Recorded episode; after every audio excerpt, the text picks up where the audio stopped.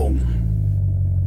Im Wein liegt nicht nur die Wahrheit, sondern im Wein schlummern auch immer spannende Geschichten. Und bevor es mit meinem heutigen Gast nämlich genau wieder um Geschichten aus der Geschichte geht, darf ich euch noch einen Podcast ans Herz legen, nämlich Cheers der Weinpodcast mit Lou. Lou Schmidt ist Weinexpertin und kennt sich bestens aus mit Rebsorten, Regionen, Säure, Süße vom Korken bis zum Schraubverschluss. Und sie sagt selber, über Wein kann man eigentlich nie genug wissen. In Cheers, der Weinpodcast mit Lou, schenkt sie uns großzügig Weinwissen ein. Handgelesen, leicht verständlich, mit trockenem Humor. Was passt zu welchem Essen? Welche Rolle spielt Terroir und Tannine?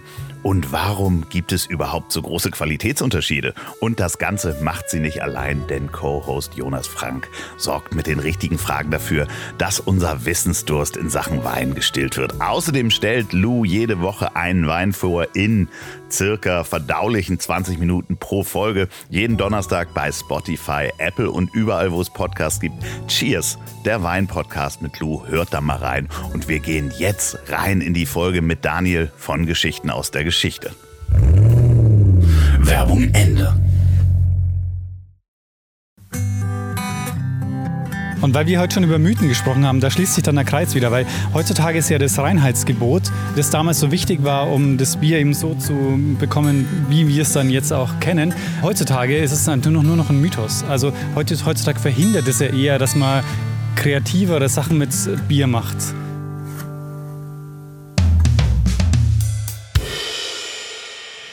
Willkommen zu einer der ersten Folgen, die mein Gast und ich im Freien aufnehmen werden. Das wird in der nächsten Zeit öfter vorkommen in diesem Format, denn das Ziel ist im Weg und alles ist im Fluss. Und Fluss ist das richtige Stichwort, denn der Fluss an guten Folgen des besten deutschen Historienpodcasts möge nie versiegen. Und damit nicht genug über Flüsse gesprochen. Wir sitzen hier an einem, neben mir sitzt einer der Männer, mit dem ich jeden Abend einschlafe. Bei mir ist der wunderbare Daniel Messner und schaut mit mir auf den Hamburger Hafen. Willkommen, Daniel. Hi, Lofi. Weißt du noch, was ich letzte Woche erzählt habe? ähm, ja, du hast eine äh, große Geschichte äh, Hamburgs erzählt. Das weiß ich gar nicht mehr. Aber, aber ähm, in welchem Podcast war die Frage? Nee, die letzte Folge, die ich von dir gehört habe, da warst du mit äh, Olli bei äh, seinem Geburtstagsfest. Ah, okay, ja, das möchte man aber auch äh, vielleicht gar nicht hören. aber, ähm, wir haben vor zweieinhalb Jahren das letzte Mal uns miteinander unterhalten. Ähm, bei Das Ziel ist im Weg warst du zu mir äh, zu Gast noch in dem großen Wohnmobil, eines der letzten Interviews, glaube ich, die ich auch in dem großen gemacht habe. Es ist ein bisschen was passiert. Bei dir, du hast einen neuen Bus, ne? ich habe einen neuen Bus, ja. Wen das interessiert und wer da noch mal reinhören möchte, sollte noch mal in Folge 92 hören. Ähm, äh, wir sind draußen und sitzen am Hamburger Hafen. Aber, und haben gerade gesagt, die Stadt hat sich ein bisschen verändert, aber dein Leben hat sich auch verändert seitdem, ne? Oh ja, also der Podcast ist mittlerweile werbefinanziert und äh, wir beide, also Richard und ich, machen den Podcast mittlerweile Vollzeit. Also wir machen jetzt nichts anderes mehr. Geschichten aus der Geschichte. Ich schlafe jeden Abend mit euch ein. Ähm das heißt, wirklich jeden Abend höre ich eine Folge. Ich habe wirklich, ich, ich kann das nicht oft genug sagen. Ich habe jetzt am Wochenende gerade wieder Menschen getroffen, die mich darauf angesprochen haben, die sagten, Mensch, Geschichten aus der Geschichte, kennst du den Podcast? Ich sage, ja. Stell dir vor, am Montag sitze ich wahrscheinlich mit Daniel am Hafen und wir nehmen zusammen auf. Oh ja, grüß den mal, wie ist denn der so? Das ist halt wirklich sehr, sehr spannend, wie groß das geworden ist. Und da haben wir ja auch schon damals drüber gesprochen, äh, warum keine Live-Shows. Da ja, weiß ich nicht, ob das was für uns ist. Ich habe ja mit Richard da auch schon drüber gesprochen. Ihr habt das schon gemacht. Kannst du das noch schon glauben eigentlich, was da alles passiert ist? Oder ist das alles sehr skurril? Das ist alles total skurril. Also ich muss sagen, diese, diese Größe, die das Ganze angenommen hat und auch, dass man das tatsächlich auch finanzieren können, ist, ähm, also hätte ich mir nie vorstellen können und ist einerseits natürlich wirklich das Beste, was uns passieren konnte. Aber ich spüre immer noch so, ähm, dass, dass für uns halt uns selber die Aufmerksamkeit ähm, immer noch sehr, also mir ist sie immer noch sehr unangenehm. Also ich selber stelle gerne den Podcast nach vorne und deshalb zum Beispiel, weil du jetzt auch die Live-Shows angesprochen hast, die waren super. Aber ich brauche jetzt keine große Tour mit 20 Terminen. Also ähm, ich finde es immer noch super, diesen Podcast so zu machen und auch äh, so den Podcast auch groß zu machen, aber ich selber brauche die Aufmerksamkeit nicht für mich. Ja, aber äh, vielleicht brauchen das ja die, die ZuhörerInnen, die wünschen sich das ja, euch zu sehen. Ne? Das ist, äh, das ist die große, äh, ist das die große Schere, die man hat? Einerseits will man denen das geben oder weiter im Kämmerlein sitzen. Ne? Was ich interessant finde, ist, dass ich beobachte bei ganz vielen Podcasts, dass ähm, viele Podcasts erfolgreich sind von, mit Hosts, die sehr meinungsstark sind, die ähm, auch immer sofort zu allem eine sehr starke Meinung haben. Und äh, ich habe so das Gefühl, für mich ist Podcasting genau das Medium, so, um sich ein bisschen zurückzuziehen, selber das Sendungsbewusstsein, das man hat, auszuleben, aber nicht die große Bühne zu suchen. Ja, okay, ja, das, das, das kann ich verstehen. Also deswegen hat man vielleicht, oder ihr habt damit ja angefangen, ähm, die Geschichten zu erzählen, wirklich seit wie viele Jahren sind es jetzt? Sieben, ne? Fast sieben Jahre. Ja, ja. Fast sieben Jahre. Und ihr habt das, das ist das Schönste, wenn ich die Geschichte auch jemandem erzähle, das ist eigentlich das Schönste daran, dass ihr da wirklich so einen Topf voll Gold geschaffen habt. Und ich meine Gold gar nicht jetzt im monetären Sinne, sondern eher etwas, aus dem ich zum Beispiel schöpfen kann, jeden Abend, wenn ich einschlafe. So, dass äh, ich sagen kann, guck mal, kenne ich schon, kann ich aber gut hören, weil ich weiß es nicht mehr hundertprozentig, was passiert ist und ja. äh, holt es, äh, holt es nochmal in mein Gedächtnis zurück. Sag mal, das wird sehr warm, wo wir hier sitzen. Ne? Wir sind auch beide perfekt in schwarz gekleidet. Wollen wir ein bisschen hier, hier mal lang wandern? Ja, so? können wir gerne. Wir sitzen hier nämlich an den ähm, Landungsbrücken. Und wenn ihr Möwen oder Geschrei oder ähm, wir, lasst uns mal in die Richtung gehen, dann äh, steht der Wind wahrscheinlich auch nicht so auf dem Mikrofon. Ihr hört hinter uns äh, die U-Bahn vom Baumwall. Und ähm, wir sind gerade auch, du hast mich auch so ein bisschen, oder ihr habt mich äh, äh, zur Geschichte und zum Recherchieren von ähm, Geschichten aus der Historie so ein bisschen gebracht. Ich mache das ja immer bei Olli jeden Montag, was denn da passiert ist. Und es macht so viel Spaß, nachzurecherchieren. Das ist ja auch das, was wir mit dem Podcast erreichen wollen, äh, zu zeigen, wie spannend und ähm, ja wirklich auch so äh, das eigene Leben betreffend Geschichte ist und sein kann. Und weil ganz viele erleben Geschichte in der Schule so als was Langweiliges, so als was, wo sie ein paar Jahreszahlen auswendig lernen müssen. Und bei uns, äh, glaube ich, erfahren viele zum ersten Mal, was Geschichte auch sein kann und dass Geschichte viel mehr ist als nur ähm, das, was sie in der Schule gelernt haben. Und insofern freue ich mich immer, dieses äh, Feedback auch zu kriegen von Leuten, die sagen, boah, jetzt interessiere ich mich auch mal für Themen, wo ich eigentlich gar nicht gedacht hätte, dass sie spannend sein können.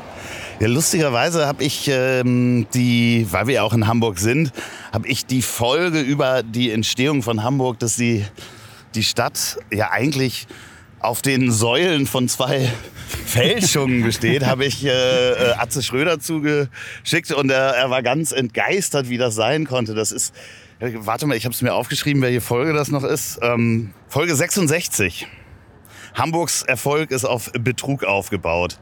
Der erste Betrug war, äh, dass es äh, Hamburg ein Erzbistum werden sollte und Ansgar, ein gewisser Ansgar da Erzbischof sein sollte und äh, der Betrug war, dass ähm, das gar nicht vom Papst unterschrieben wurde, sondern das war, war glaube ich, eine blanke Fälschung. Man weiß es nicht. Äh, und das ist auch interessant, weil man sich denkt, okay, das müsste man doch wissen, ob es ein Erzbischof war oder äh, ein Bischoftum war oder nicht. Aber tatsächlich äh, sind solche Sachen, wenn die, das war in dem Fall im Jahr so 800, 900 so in der Ecke, ähm, lässt sich natürlich heutzutage dann gar nicht mehr nachvollziehen.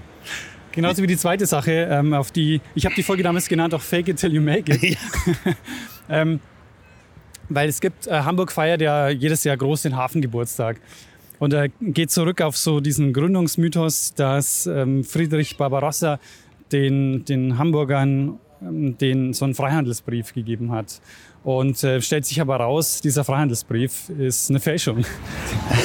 Es ging darum, dass, dass Schiffe wurden in Stade immer aufgehalten, wenn sie nach Hamburg oder von Hamburg kamen und gezwungen, ihre Waren günstig zu verkaufen. Das heißt, so eine Art Zoll. Das ist so Stapelrecht. Äh, ja. Ist das. Ähm, und ähm, irgendwann kamen die mit der Urkunde um die Ecke und haben gesagt, nee, Herr Barbarossa hat uns das erlaubt, direkt in die Nordsee zu segeln. Jetzt, äh, ansonsten wäre Stade wahrscheinlich riesig auch geworden und hätte noch mehr Geld äh, wahrscheinlich verlangen können. Also genau, es heißt, dass der Aufstieg Hamburgs ganz stark damit zusammenhängt, äh, dass sie diesen Freihandelsbrief bekommen haben. Ähm, und dass damit der Hafen eben jetzt ähm, dann, dann äh, sehr stark gewachsen ist, in Konkurrenz dann eben auch zu Stade. Ja, und äh, ich glaube, selbst man wäre damals ja auch nicht einfach irgendwo an den Hof von Barbarossa geritten oder sonst was hätte gesagt, Herr König, haben Sie das unterschrieben? so, also das, die, die, die Nachprüfbarkeit von solchen Urkunden, äh, in denen, hier wird übrigens gerade etwas abgebaut. Ich denke, es wurde ein Kreuzfahrtschiff getauft. Hier war am Wochenende wohl eine große Party. Ähm, falls ihr die Hintergrundgeräusche hört, hier fahren Gabelstapler uns entgegen. Und es ist sehr heiß, oder? Ja, es ist äh, tatsächlich äh, heißer, als ich dachte eigentlich. Ich Ja. dachte, es, ähm, aber, aber ich muss sagen, ähm, heiß ist immer noch relativ in Hamburg. ja, ja, es ist, ich weiß nicht, ob die Architekten sich so einen Gefallen getan haben, dass man das schwarz, äh, äh, schwarze, schwarzen Stein hier oben drauf gelegt hat. Also, wir sind abseits der Cap Santiago gerade. Aber was ich interessant finde an der Geschichte ist, dass man schon sehen kann, ähm, dieser, dieser Brief, der kam ja, oder diese Urkunde, die kam ja erst ans Licht oder die haben sie erst rausgeholt, nachdem Barbarossa ja schon längst tot war. Das heißt, ähm, sie kamen im Nachhinein und haben gesagt, Ah, übrigens, wir okay. haben ja auch dieses Recht und dürfen das tun. Und letztendlich, glaube ich, sieht man daran schon auch so, dass diese Nachprüfbarkeit und auch das, was so in der Geschichte, was man immer oft so als selbstverständlich hält, ähm, oft gar nicht so selbstverständlich ist. Ähm, ja, es ist halt nicht so wie äh, Sachen, die man ähm, 1904 zum Beispiel erbaut hat. Wie ähm, das kleine Häuschen, an dem wir vorhin vorbeigelaufen sind. Oh ja. Dem Zugang zur Hamburger Kanalisation. Das ist so ein kleines Häuschen, das man nur gebaut hat, damit äh, Kaiser Wilhelm II. da runtergehen kann und sich die Kanalisation angucken kann. Nicht schmutzig wird dabei. Ja, ja, aber dafür hat man dann 2014 bei Umbauarbeiten ähm, oder da wollte man irgendwas erweitern am Siel, hat man dann ähm, dann auf ein Fundament gestoßen und hat gesehen, da ist ein Raum hinter, der zugemauert war. Und hat dann in den alten Plänen von 1903 ge- rausgefunden, dass das der Umkleideraum war. Das, wo sich dann der Kaiser ein ähm, neues Gewand angezogen hat, um seine Uniform nicht schmutzig zu machen. Ja, das sind halt so spannende Geschichten, die man dann ja nachvollziehen kann, wenn man noch Pläne hatte. Neu- 1904. Aber äh, so Sachen, die dann irgendwann vor 1000 passiert sind, da irgendwas zu sehen, ist wahrscheinlich äh, überhaupt nicht möglich. Aber es ist ja auch so, wenn man sich das ähm, in der Gegenwart vorstellt oder wenn man sich so sein eigenes Leben vorstellt und sich denkt, okay, von vor zehn Jahren, du musst eine Sache nochmal rekonstruieren, dann wird man auch sehr schnell feststellen, dass es gar nicht so einfach ist. Äh, wenn man nicht die Unterlage findet, die man dazu vielleicht noch hat oder wenn man das aus Erinnerung machen muss oder wenn man vielleicht sogar noch zwei, drei Leute befragen muss, sag mal, wie war das damals? Und du wirst garantiert fünf Geschichten hören. Ja, ja, ja klar, da gibt es ja jede Menge Dokumentationen zu allen möglichen äh, Geschehnissen. Also äh, True Crime-Formate, wo, wo sich keiner mehr daran erinnert, was vor 20 Jahren war. Genau. Oder jeder ist anders äh, erinnert. Und insofern, äh, klar, wieso soll es in 200, 300 Jahren anders sein? Und auch wenn du jetzt eine Geschichte anguckst, wenn du, wenn du jetzt, was, was heute passiert ist, dir in 300, 400 Jahren anguckst, dann musst du auch erstmal, zum Beispiel, wenn es eine Geschichte ist, wo es so ganz viele äh, Fake News-Geschichten gibt, musst du erstmal durchwühlen, weil du weißt ja gar nicht, vielleicht Stimmt, stimmt es klar. ja auch. Natürlich, ich meine, äh, das ist halt die, die, die Frage, wenn man in 200, 300 Jahren vielleicht auf die Pandemie zurückguckt, da wird man dann schon sich, also werden halt Historiker sich fragen, ja, war das dann ein, ein Virus vielleicht doch aus dem Labor, weil so viele Leute das geschrieben haben? Genau. Heißt das ja noch lange nicht, dass das stimmt. Genau. Oder die werden ganz viele Dokumente finden, ähm, wo Trump behauptet hat, dass Biden die Wahl geklaut hat. Und dann musst du erstmal gucken, weil du vielleicht diese Unterlagen nicht mehr Ja, hast. aber das war doch so. Aber die, die Sachen musst du dann erst Nee, wieder rekonstruieren und das ist halt äh, gar nicht so einfach. Also manchmal nicht so einfach. Ja, ja, ja, okay. Ja, ja, das andere schöne Beispiel, über das wir uns ja auch schon mal unterhalten haben, ist in dem Fall Klaus Störtebecker, große Hamburger Geschichte.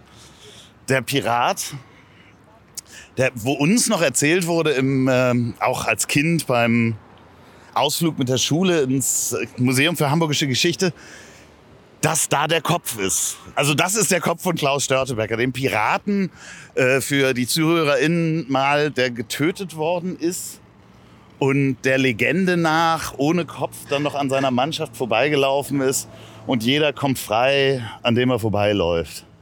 Schreckliche Geschichte, oder? Total. Aber genau deshalb funktioniert sie auch so gut, weil sie hat so einige Anknüpfungspunkte. Sie hat so ein bisschen diesen Gruselfaktor. Äh, und dann hat sie auch diesen Abenteuerfaktor. Du hast diesen Piraten, der irgendwie für das Gute kämpft. Und äh, du hast auf der anderen Seite aber auch, äh, diesen, also das ist einfach, diese, diese Geschichten, diese Persönlichkeiten, die sind oft sehr beliebt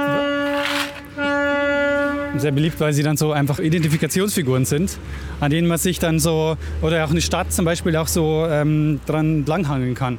Aber am Ende wissen wir nicht mal, gab es den, war das vielleicht, waren es vielleicht mehrere Personen, man weiß, es, man weiß es einfach nicht. Ja, ja, aber das ist natürlich die Legende, wächst dann ja extrem und eine Stadt identifiziert sich damit. Genau, ja, genau. Dann findet man irgendwo bei äh, Renovierungsarbeiten irgendeinen Schädel, der besonders aufbewahrt wurde und sagt dann, das ist der Schädel von Klaus Störtebecker. Es wird ein bisschen laut. Ich würde sagen, wir überqueren mal die Straße und äh, gehen einfach mal ins Portugiesenviertel, weil hier ist, hier ist, mir ist ein bisschen warm hier oben drauf. Ja, Vielleicht trinken wir auch noch einen Kaffee oder irgendwas äh, beim Portugiesen. ah, ja, das kann man gerne machen. Ähm, ich habe da mal gewohnt übrigens. Ja? Ja, wirklich. ja? Du hast mir erzählt, du hast ein kleines Fable für Portugal. Äh, Ja, da äh, reden wir dann aber ein anderer Mal, mal drüber, was für einen großen Fable ich für Portugal entwickelt habe. Aber ich finde diese Klaus Störtebecker-Geschichte schon so spannend, weil das wi- wiederum zeigt, niemand weiß, was, was wirklich passiert ist. So, wir waren im Portugiesenviertel, wir haben ähm, einen Galau getrunken. Ich weiß nicht, ob man das so ausspricht. Und ähm, ein Nattasch. Es- Spricht man das so aus? Ich glaube ja. Interessant. Ich, Oder Natter? Ich weiß es nicht. ich habe die ja übrigens erst in Hamburg kennengelernt. Ich wusste gar nicht, dass es so.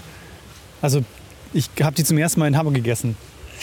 Ah, okay. Ähm, ja, du hast ja vorher in Wien, weiß ich gar nicht, gibt es da eine äh, Portugiesen-Community? Wahrscheinlich schon. Gibt es wahrscheinlich, aber habe ich nie, äh, nie Kontakt mit gehabt.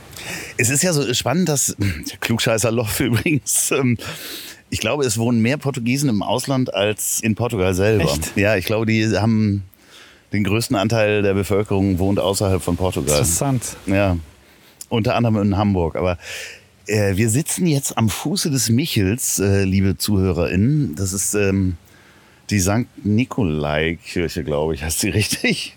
Äh, ich habe hier mal in der Gegend gewohnt, aber wir sind immer noch, das wird so eine kleine Hamburg-Folge heute. Das ist, äh, nennt sich Neustadt, äh, der Stadtteil, Portugiesenviertel.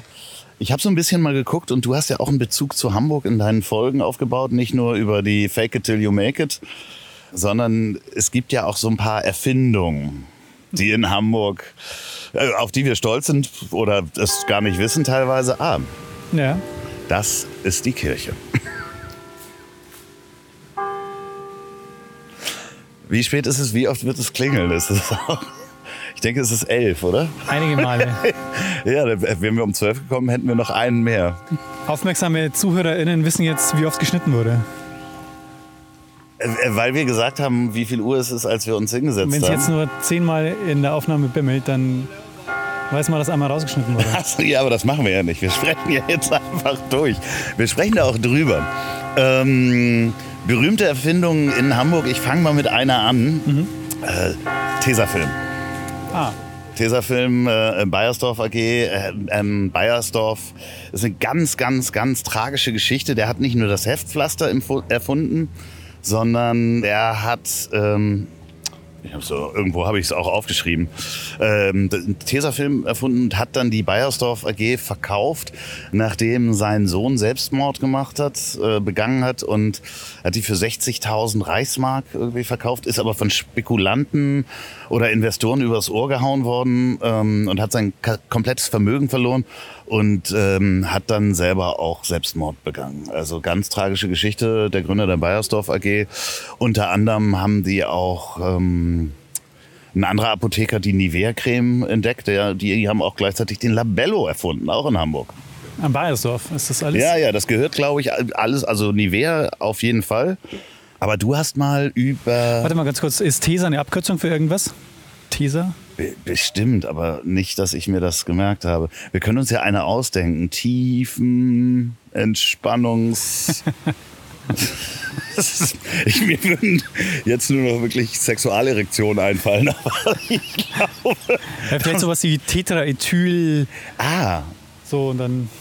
Tetraethyl, Silikon, Nano. Genau. Okay, ist auch viel besser als. Entschuldigung, ich wollte das hier nicht ins Untenrum abgleiten lassen. Aber äh, du hast auch mal eine, ähm, über eine Erfindung gesprochen. Und zwar gab es sehr viele Brauereien in Hamburg. Oh ja. Werbung. Moulin Rouge. Wenn ich das sage, woran denkt ihr? Ja, an das Cabaret in Paris, den Oscar-prämierten Kinofilm und jetzt auch in Deutschland Moulin Rouge, das Musical. Moulin Rouge, das Musical bringt Baz Luhrmanns filmisches Meisterwerk auf die Musicalbühne.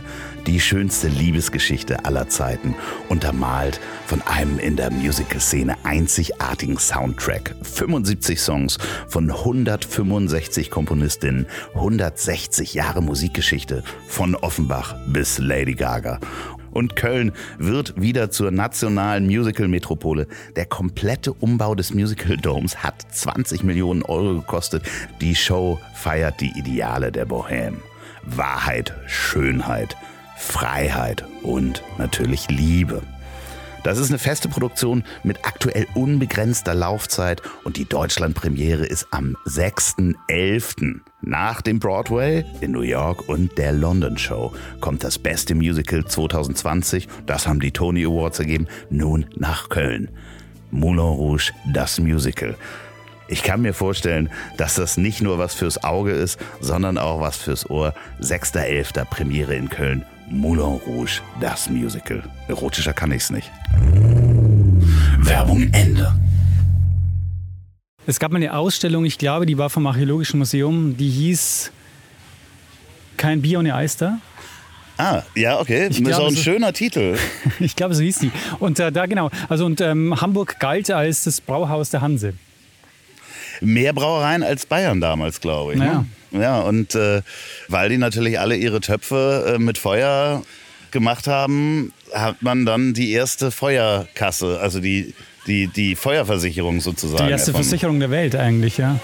Ach so. Ich glaube, die Feuerkasse ist die erste Versicherung der Welt. Ja, ja es, äh, ähm, ich, ich glaube, man kann sich das gar nicht vorstellen, dass man auch so viel Feuer überhaupt in der Stadt hatte, weil gab es ja auch dann nicht die Sperrstunde oder ab einer gewissen Uhrzeit durfte man dann auch irgendwann kein Feuer mehr machen. Es läuft, glaube ich, äh, nee, es ist keine Schulklasse. Es ist Nee, es ist eine Tour- Touristengruppe. äh, Touristen. Ja. Welches Land, was glaubst du, wo kommen die her? Ich erkenne keine Sprache. Ah, nee, ich auch nicht. Jetzt sind sie auch ganz still, als sie gemerkt haben, dass wir sie angucken. Vorher schreiend durch die äh, Menge gelaufen. Also, Aber zum, zum, zum Bier vielleicht nochmal. Bier ist wirklich ein interessantes Getränk, weil es war, kann man sich heute kaum mehr vorstellen, aber Bier ähm, war nicht dieses Bier nach dem Reinheitsgebot, äh, das wir heute kennen, sondern das war einfach was, das war so das Alltagsgetränk, weil das Wasser zu trinken damals natürlich auch verunreinigter war als heute. gefährlich, Genau. natürlich. Und deshalb hat man ein bisschen mit Alkohol versetztes äh, Getränk getrunken und hatte damit eben das äh, bessere und äh, sicherere Getränk. Das heißt, alle waren quasi vor Jahrhunderten immer angeschickert. Ich glaube, der Alkoholgehalt war dann schon eher ähm, sehr niedrig, aber es war eben, ähm, deshalb war quasi dieses Bier auch so wichtig und hatte so eine Bedeutung, weil das war das, das Getränk, das man halt so den ganzen Tag vor sich hingetrunken hat. War das dann in Frankreich äh, äh, so verdünnter Wein Ich dann? davon ne? aus, ja, Also, genau, dass, ja. man, dass man quasi das so als Alltagsgetränk gehabt hat, weil man einfach das Wasser nicht trinken konnte, beziehungsweise auch gar keine Kühlmöglichkeiten Genau, hatte, um genau. Wasser lange frisch zu halten. Ähm, ist eigentlich schade, dass es nicht so Du kannst es wieder einführen für Nein, dich. nein, ist- also, es ist, war ja auch damals so wichtig. Also ich glaube, das ist auch immer noch so, wenn du für eine Brauerei arbeitest, dann bekommt man ja, ich weiß gar nicht, wie der Fachbegriff dafür ist, bekommt man halt so und so viel Liter Bier äh, für, äh, um die mit nach Hause zu nehmen. Hier ist es so? Ja, ja, klar. Ah. Wenn du für, wer für eine Brauerei arbeitet, schreibt das gerne an ziel.ponywurst.com, wie viel Liter Bier ihr bekommt, wenn ihr für eine Brauerei arbeitet. Aber das sind im Jahr dann wirklich sehr viele.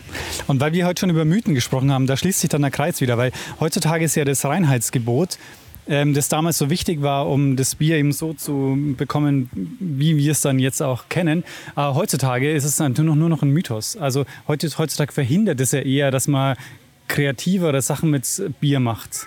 Ja. Also diese ganze Craft-Bier-Bewegung, so in, in anderen Ländern gibt es viel coolere Biere, einfach weil die mehr experimentieren können, weil, nicht so, weil die nicht so an diesem Reinheitsgebot hängen. Ja, im Moment ist das wirklich eher so ein, so ein Schutzwall der Brauereien, der Industriebrauereien um Wildwuchs zu verhindern. Ähm, aber es gibt natürlich diese ganzen Kraftbierbrauereien, die das jetzt versuchen, so ein bisschen aufzustoßen. Naja. Liebe Grüße an Kehr wieder Kreativbrauerei.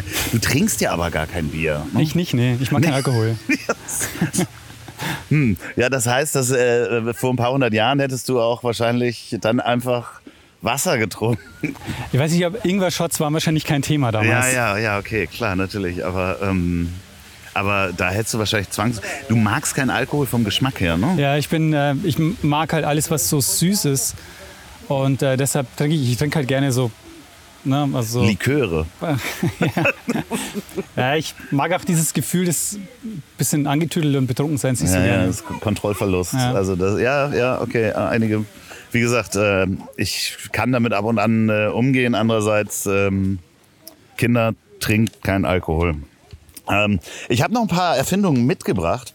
Und zwar wusste ich die auch nicht, bis ich die recherchiert habe. Also nicht, dass ich. Ich habe hier so einen kleinen Zettel mitgebracht. Wusstest du, dass ähm, 1956 wurde etwas erfunden, was du wahrscheinlich in deinem Haushalt hast und erst benutzt, seit du, ähm, ja, seitdem du Vater geworden bist? 1956. Ah, Schwimmflügel. Nee, nee, die sind auch eine Hamburger Erfindung. ja. ähm, 1956 wurde der Schnuller in Ach, Hamburg der erfunden. Schnuller. Ja, ah. von ähm, dem Zahnarzt äh, Dr. Med Dent Müller zusammen mit dem Kieferorthopäden Professor Dr. Dr. Balters. Ach, ja, ja. So ein Doktor vergessen jetzt, oder? Nee, nee, nee, nee, nee, nee wirklich. Professor Dr. Dr. Ähm, Balters. Und zwar heißt er, sie haben den, den NUK genannt, N-U-K. Mhm. mhm. Und das ist auch eine Abkürzung.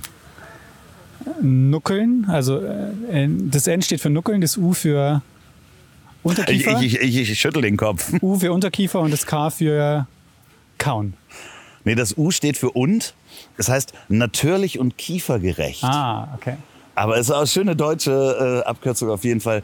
Was ich nicht wusste, war vorher, dass man den, den Babys so ein Brei aus Honig und äh, Zwieback irgendwie angemengt hat. Mhm. mhm. Entweder den Finger in den Mund gesteckt hat oder das Kinn. Ja. Äh, oder halt so ein, so ein Kloß aus, so ein Brei an so einem Stock halt, äh, quasi hingepackt. Und es war halt mit dem ganzen Zucker natürlich gar nicht so gut ja, für die Babys. Ja. Und äh, dementsprechend haben die beiden das erfunden. Aber Schwimmflügel, hast du gerade gesagt, ja. ist ähm, auch 1956, stimmt, du hast verdammt nochmal recht. Und du sagst, Geschichte ist nicht äh, äh, Zahlen auswendig kennen. Das war aber Zufall. Ich wusste nur, dass die Schwimmflügel äh, in Hamburg eine Hamburger Erfindung sind. Da gab es mal einen langen Zeitartikel dazu, den ich gelesen habe.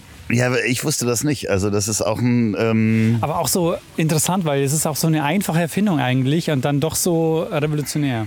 Ja, äh, ich glaube, seine Tochter ist in den Gartenteich gefallen oh. und so fast ertrunken. Mhm. Das war Herr Doktor, nee, Doktor, in dem Fall war er kein Doktor, einfach nur Bernhard Machritz. Tochter ist in den Teich gefallen. Ja. Und äh, das hat ihn so erschreckt, dass er sagte, okay, da muss man irgendwas machen und mhm. hat daran irgendwie rumgetüftelt und das dann zwei Jahre später im ähm, äh, Schwimmbad Ohlsdorf ausprobiert. In Ohlsdorf? Und äh, vorgeführt. Übrigens ja auch äh, äh, ein Bad, in dem ich schwimmen musste mit der Schule in Ohlsdorf. du musstest schwimmen, du bist nicht gerne schwimmen gegangen? Nee, damals nicht so gerne. Irgendwie den Schwimmunterricht in der Schule fand ich doof. Also das war nicht meins. Obwohl du jetzt fast jeden Tag schwimmst. Richtig, genau. Jetzt bin ich jeden Tag eigentlich im Schwimmbad, aber ähm, in der Schule weiß ich nicht. Ich glaube, es war so eine Mischung aus. Also ich bin äh, chlorallergisch und wir sind damals nicht mit Sch Schwimmbrille geschwommen. Ja. Das wäre ja einfach gewesen, sondern ich war dann vom Schwimmunterricht befreit irgendwann. Interessant. Vielleicht habe ich mich aber auch geniert vor den anderen Kindern. Ich weiß es nicht mehr. Ich weiß nur, dass ich irgendwann mit Chlorallergie befreit war vom Schwimmunterricht. Ich bin ja so ein schlechter Schwimmer beim Schwimmunterricht damals. Also wir hatten irgendwann so im Grundkurs hatten wir dann Sport musste man sich dann immer pro Halbjahr eine andere, eine andere Sportart aussuchen. Irgendwann war Schwimmen dran und äh, meine Zeit irgendwie diese 100 Meter war so schlecht, dass man, weißt du, wenn man so in diese so bis Minute weiß nicht, wie viele Sekunden das war, hat man Note 1 und dann ging es so runter und meine Note war. Wie verweigert, die, oder? Die Zeit war gar nicht mehr mit angegeben. Also ja, weil eine du, 6, 6 wäre ja untergegangen. Genau. Also da, da, man kann ja nicht, weil 6 heißt doch eigentlich äh, Teilnahme verweigert. so, aber ähm, ja, ich, ich wollte mit, mit Atze Schröder demnächst eine Folge aufnehmen, wo wir vorher schwimmen gehen. Ja. Weil er sagte, er kann nicht richtig kraulen Ja. und ich würde ihm das gerne beibringen. Und da wollte ich auch nochmal die Geschichte des Schwimmens äh, recherchieren. Mhm. Also, also die, die Sportgeschichte sozusagen, Sporthistorie zu recherchieren. Ähm, da komme ich vielleicht nochmal auf dich zurück, wenn ich da Hilfe brauche. Verstehe. Wenn es um Doping geht, äh, sagst du Bescheid. Ah, Doping hast du schon, hast du schon gemacht? Nee. Be bereitest du da irgendwas vor? Ähm, nee, aber Schwimmen finde ich auch echt interessant, aber ich würde es auch gerne machen, aber ich kann unter Wasser nicht ausatmen. Ich habe so oft versucht, ich kann nicht ausatmen unter Wasser. Also mit der Nase. Ja, aber das kannst du mit dem Mund machen. Aber dann, ich muss ja einatmen, wenn ich hochgehe. Beim Kraulen musst du ja einatmen. Ja, aber dann kannst du, du kannst auch mit dem Mund ausatmen, das ist nicht schlimm. Das geht? Ja, das geht. Du musst nicht mit der Nase ausatmen. Jetzt, wo du sagst, vielleicht versuche ich es nochmal. Ich Wirklich, also wir können das auch gerne zusammen probieren, aber du musst nicht mit der Nase habe extra so ausatmen. Klammern wie gekauft und so. aber die Klammer, da kann man doch gar nicht ausatmen. Das ist ja nur, dass du. Aber vielleicht kann ich auch mit dem Mund nicht ausatmen. Ich kann mich nicht mehr erinnern. aber ich weiß noch, dass ich es ewig versucht habe, mehrfach. Und dann dachte ich, okay, ich gebe Schwimmen auf. Ja, wir können das gerne mal probieren. Wenn du da Lust hast, äh, dann komm mal vorbei ähm, und äh, wir, wir, sch- wenn du Zeit hast und Lust hast, gehen wir gerne mal eine Stunde schwimmen. Vielleicht in Ohlsdorf mit Schwimmflügel. Ja, mit Schwimmflügel. Weißt du, was wir dann auch machen? Äh, was dann auch in Hamburg erfunden wurde und was sehr, sehr wichtig ist für mich? Die Chipkarte. Nee, äh, Langnese. Ach was, das, das wusste ich gar nicht. Langnese ist auch Hamburg, glaube ich. ja. Also, Ähm, und äh, ich esse nämlich ja, sehr gerne und äh, fast täglich Eis. Und äh, da hat mir auch jemand mal einen Hin Themenhinweis geschickt. Ich habe das Thema noch nicht gemacht. Richard, äh, bitte weghören jetzt. ja. Aber äh, Langnese ist auch eine Hamburger Erfindung. Ich habe dir auch einen, Richard, äh, weiter weghören bitte. Ich habe dir schon mal ähm, äh, den Tipp gegeben, äh, die Sülze-Aufstände. Also da habe ich mich auch mal, glaube ich, einen halben Tag auf Wikipedia herumgeschlagen. Ganz, ganz spannende Hamburger Geschichte. Könnt ihr mal zu Hause nachgucken auf Wikipedia. Ging so um Verschwörungstheorien, ähm, Fake News, äh, die damals schon unterwegs waren. Die Sülze-Aufstände. Müssen wir jetzt nicht drauf eingehen. Vielleicht macht er noch eine Folge drüber. Jetzt kannst du wieder zuhören, Richard. Nee, es gibt, aber auch die Chipkarte wurde in Hamburg erfunden. Wirklich? Ja, wirklich. Also wirklich das, was wir jeden Tag bei uns haben, hat äh, damals, Moment, ich habe es mir irgendwo aufgeschrieben, Jürgen Detloff ähm, hat 1969 ein Patent angemeldet für eine Plastikkarte mit integriertem Schaltkreis. Nicht schlecht. Das ist, ähm, es, es geht noch weiter. Wir haben den Adventskranz. Der wurde in Hamburg erfunden. Und das ist wirklich eine sehr schöne Geschichte. Ich weiß nicht, ob dir das Raue Haus was sagt. Hm, nee. Der Theologe und Erzieher Johann Hinrich Wiechern hat sich um arme Kinder gekümmert und hat einen, einen quasi ein, ja, ein Kinderheim aufgemacht, äh, das Raue Haus, wo er den Kindern geholfen hat, so eine Art von Kindergarten davor. Und weil die Kinder ständig gefragt haben, wann denn Weihnachten ist, so äh, im Winter, hat er dann einen äh, Kranz aufgebaut mit äh, 24 Kerzen, davon vier großen. Und er hat damit den Adventskranz. Das ist nur ein Müllwagen übrigens. äh, Ich bin mal ganz äh, gespannt, wie das auf dieser Aufnahme mit so vielen Nebengeräuschen passiert. Hier fliegt ein Flugzeug vorbei. Aber ähm, das ist ganz schön, dass man, dass man solche ähm, Geschichten dann auch recherchieren kann und nachgucken kann und da Erkenntnisse hat. Also Adventskranz hätte ich zum Beispiel jetzt eher nach Bayern oder sowas Wirklich? gepackt. Vor allen Dingen hätte ich auch gedacht, dass er viel, viel älter ist, der Adventskranz. Weil das ist was, was wir bei, oder was ich bei ganz, ganz vielen Geschichten merke. Man denkt, das gibt es schon immer. Und in Wirklichkeit ist es eine Erfindung des 19. Jahrhunderts oder ist erst vor, vor kurzem passiert. Sitzen wir jetzt eine Viertelstunde da oder ist es eine halbe Stunde? Viertelstunde. Okay, der, wir lernen, der Michel, also ich habe hier ja mal gewohnt, aber ich hatte es vergessen, der pinkt dann alle Viertelstunde. Das finde ich sehr, Also, genau. sehr spannend. Es gab noch eine Sache, die zählt für mich nicht so richtig. Ähm, 1866 hat Alfred Nobel in Geesthacht, also nicht Hamburg, äh, das erste Mal Dynamit ausprobiert. Echt? Ja, der hat das auf dem Wasser auf einem Floß gemacht. Ja? Also äh, die Geschichte des Dynamits habt ihr auch noch nicht gemacht, Nee, oder? nee. Also auch ja irgendwie tragisch, weil er mit seiner Erfindung. Wir können mal wieder Richtung Hafen wandern, ähm, weil er mit seiner Erfindung ja irgendwie gar nicht so glücklich war. Also im Nachhinein da so ein ja einfach Waff, eine Waffe erschaffen zu haben. Ja. Ne? Äh, wusste ich gar nicht, oder weiß ich gar nicht. Äh, da weiß ich gar nichts dazu. Ja, guck mal, Richard, bitte wieder weghören. äh, äh, kann man schon mal machen. Nee, aber man hat ja heutzutage gar nicht das Gefühl, dass so viel erfunden wird, weil man es einfach nicht mitbekommt. Oder die großen Erfindungen sind schon weg, haben alle, äh, sagen viele. Aber es sind ja eigentlich viel mehr Sachen. Ja, also ganz, ganz viele. Und weil wir gewöhnen uns auch so schnell an diese Erfindungen. Wenn wir uns zum Beispiel auch nur an uns selber runtergucken, und wir tragen ähm, so diese Minicomputer mit uns rum. Ich meine, in- die gab es in meiner Jugend noch nicht. Also Jugend, ähm, meinem, also ich, Äh, Nee, klar, also du bist ja noch sehr jung, aber, aber äh, wir hatten, also das, das, was elektronisch war, war, war mal so ein, ich weiß gar nicht, wie die hießen, Tekotronic-Spiele irgendwie, wo man so Super Mario, also wirklich Nintendos zum Aufklappen, die aber so LCD-Technik hatten. ja.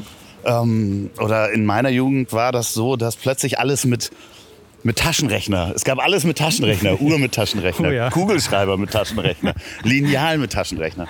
Und heute, äh, wie gesagt, hast du einen automatischen Übersetzer dabei. Und diese Entwicklungen, die gehen so schnell und wir gewöhnen uns so sehr daran, dass wir gar nicht merken, wie sehr die die Welt verändern. Aber wenn du dann in der Rückschau mal drauf guckst, dann sieht man, ah, das äh, war schon eine, eine, eine große Veränderung.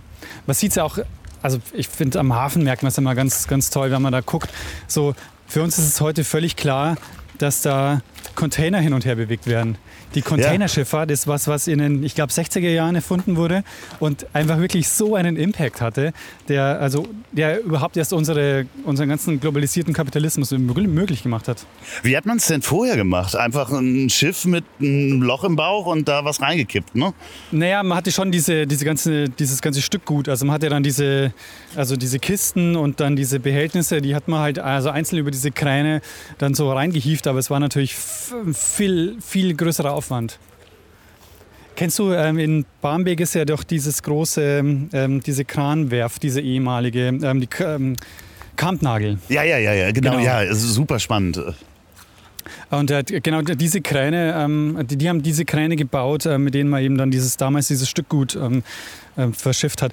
Und ich bin mir nicht ganz sicher, ob, das, äh, ob diese Zahlen stimmen, aber irgendwo habe ich mal gehört, dass wenn man sich heute so ein Supercontainerschiff anguckt, dass da so viel drauf ist, wie man damals in der Hanse insgesamt überhaupt transportieren konnte. Also so ein Schiff hat quasi alles transportiert, was man damals in, in Jahrhunderten rumgeschippert hat. Ja, vor allen Dingen auch, es ist schneller am, an Ort und Stelle. Und ich glaube, man hat das jetzt mit dem Suezkanal mitgekriegt, wenn da, der, dieser, dieser Schifffahrtsverkehr mal irgendwie in Stocken gerät, wie schnell unsere Wirtschaft davon abhängig ist.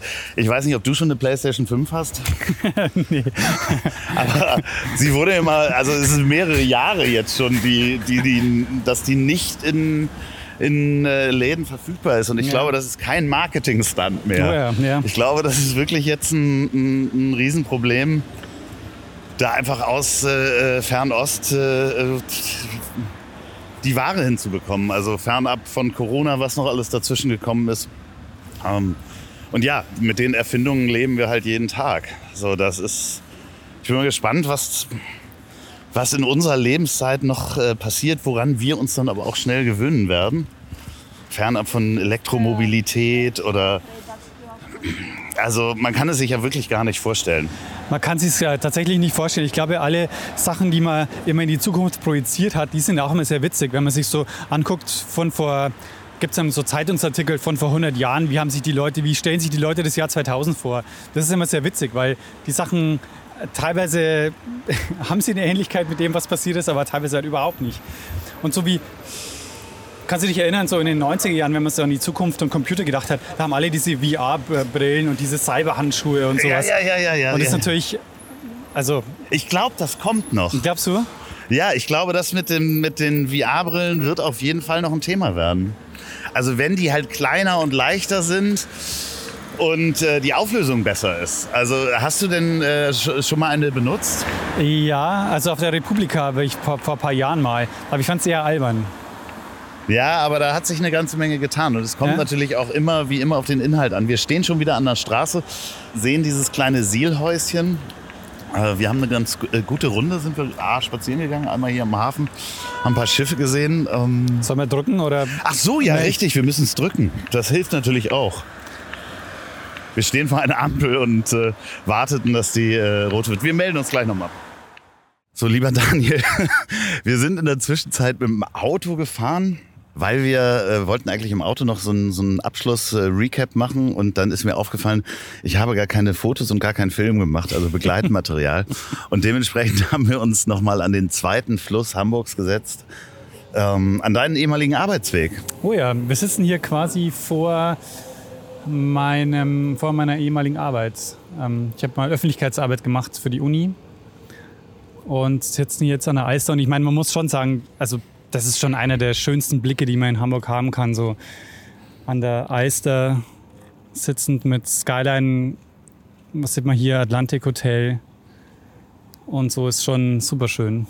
Ja, hinter uns, ich glaube, dieses Weiße Haus, ich weiß nicht, ob das stimmt, ähm, aber die, dieses Weiße Haus könnte sein, dass das das Haus von Otto Walkes war oder ist. Also ähm, hier so eine Alster-Villa, wäre das was für dich? Nee, nicht unbedingt. Also was schon cool wäre natürlich so, so ein Alster-Zugang. Da hätten wir so sein, sein Boot noch und könnte dann jederzeit losfahren. Aber andererseits, nee.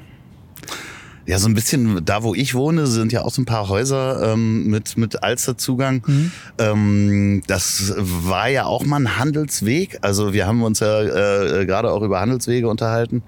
Und ähm, damals übrigens interessanterweise Eppendorf äh, gehörte noch nicht zu Hamburg, auch als die Kanalisation erschlossen mhm. worden ist. Ne? Also da draußen über die Alster, das waren wirklich äh, Außengebiete, wo es dann auch die Alster-Schifferei gab, wo man dann wirklich auch Waren richtig hin und her geschickt hat, was heute einfach über die Landstraße passiert.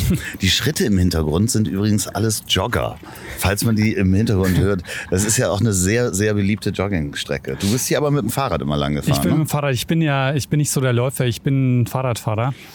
Aber das ist auch von der Länge her nämlich ganz gut. Ich glaube, die einmal so um die Eis herum sind so acht Kilometer. Ich glaube, das ist eine ganz gute Laufstrecke. Warum nicht der Läufer? Weil du unter Wasser nicht ausatmen kannst.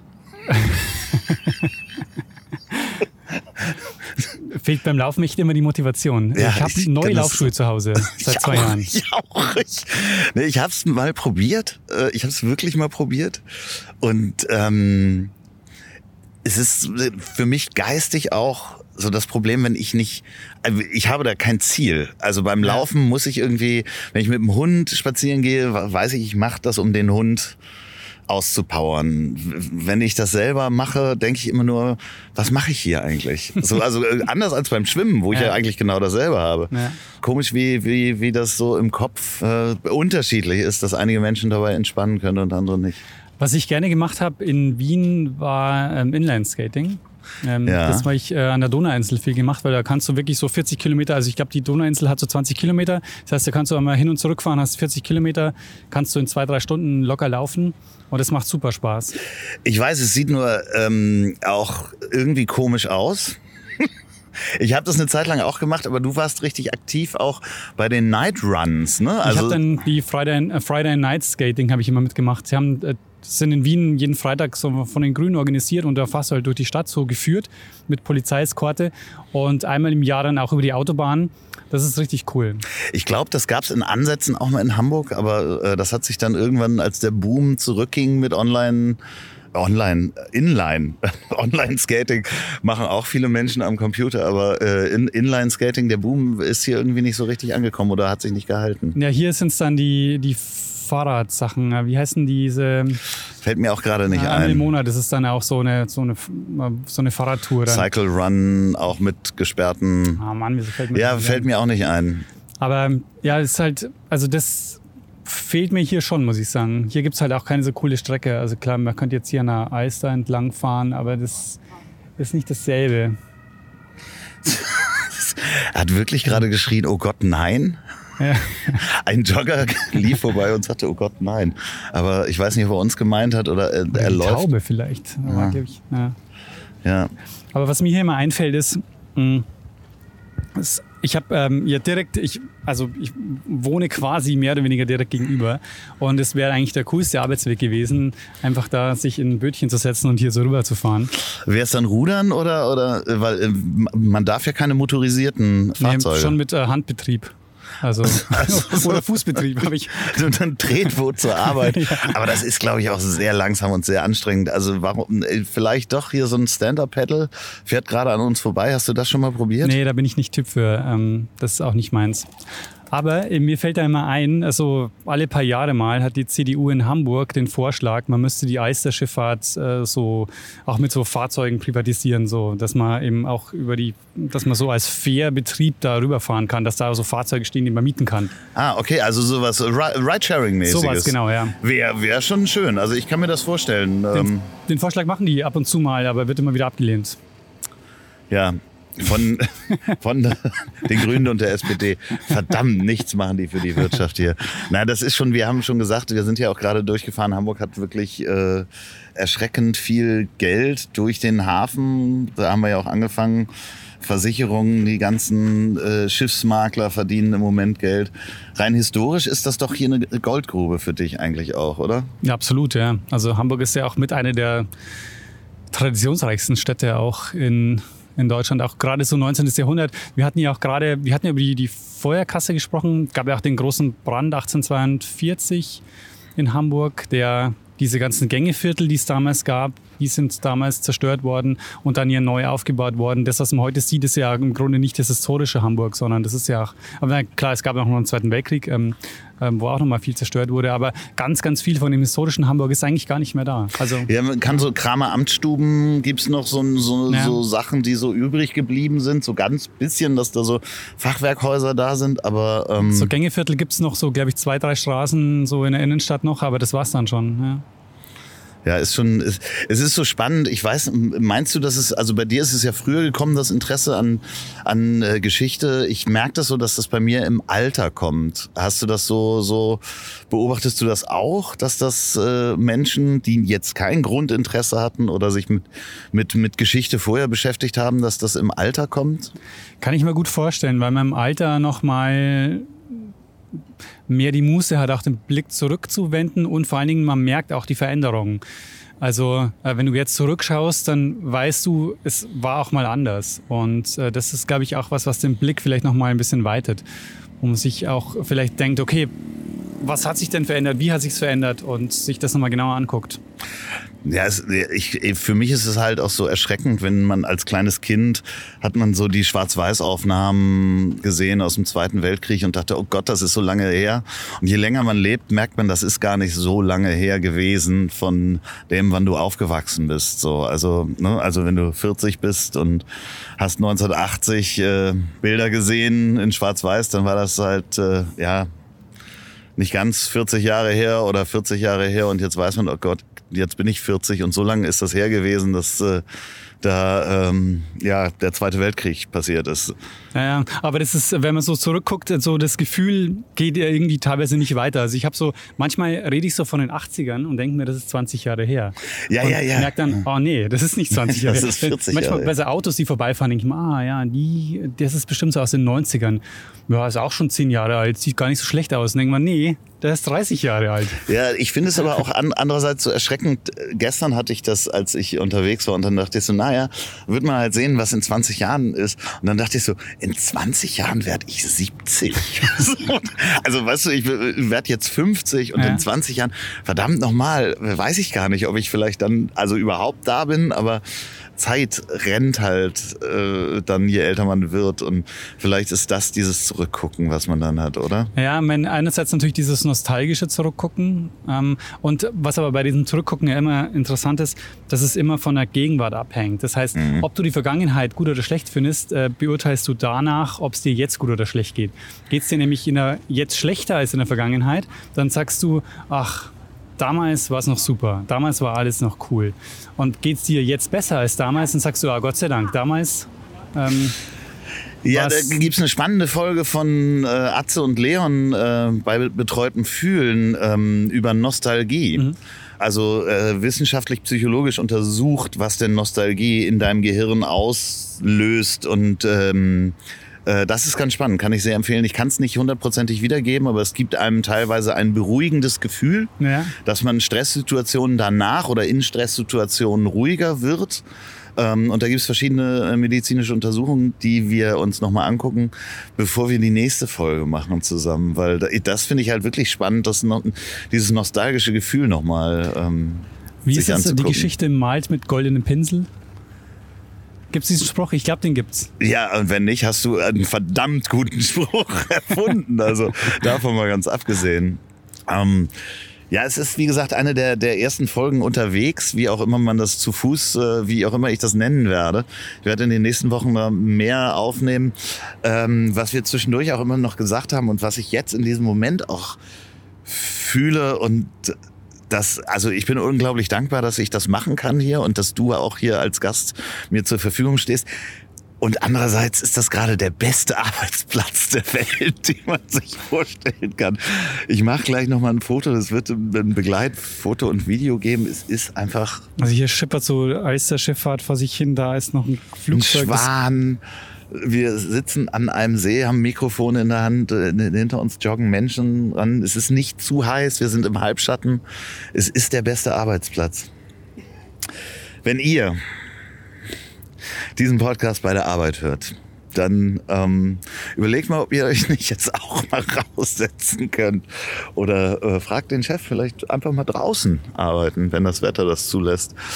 Ähm, falls ihr diesen Podcast, ähm, nee, das passt jetzt nicht, im Auto hört, ne? Sehr neu. Wenn ihr diesen Podcast beim Spazierengehen draußen hört, dann ähm, fallt nicht hin, passt auf eure Schuhe auf. Und äh, falls ihr den zum Einschlafen hört, dann überlegt mal, ob ihr noch eine Folge Geschichten aus der Geschichte anmacht, denn dazu kann ich am besten einschlafen. Vielen Dank, Daniel, dass du mein Gast warst. Die letzten Worte hat wie immer mein wunderbarer Gast. Ich danke dir für die Einladung und dass ich äh, hier diesen äh, Spaziergang mit dir äh, machen durfte. Und das erinnert mich daran, vielleicht sollte man das einfach öfter machen, einfach mal ein bisschen mehr diese Stadt genießen und ab und zu mal um die Alster laufen. So, und jetzt zum Abschluss noch Werbung in eigener Sache. Wenn ihr noch eine Produktion der Ponywurst Productions hören wollt, dann hört doch mal rein in den Podcast, den ich zusammen mit Olli P. mache. Ich hab dich trotzdem lieb. Erscheint jeden Montag, gibt's überall, wo es tolle Podcasts gibt. Ich hab dich trotzdem lieb mit Olli P. Vielen Dank, gute Nacht. Dieser Podcast ist eine Produktion der Ponywurst Productions. Mmh, lecker.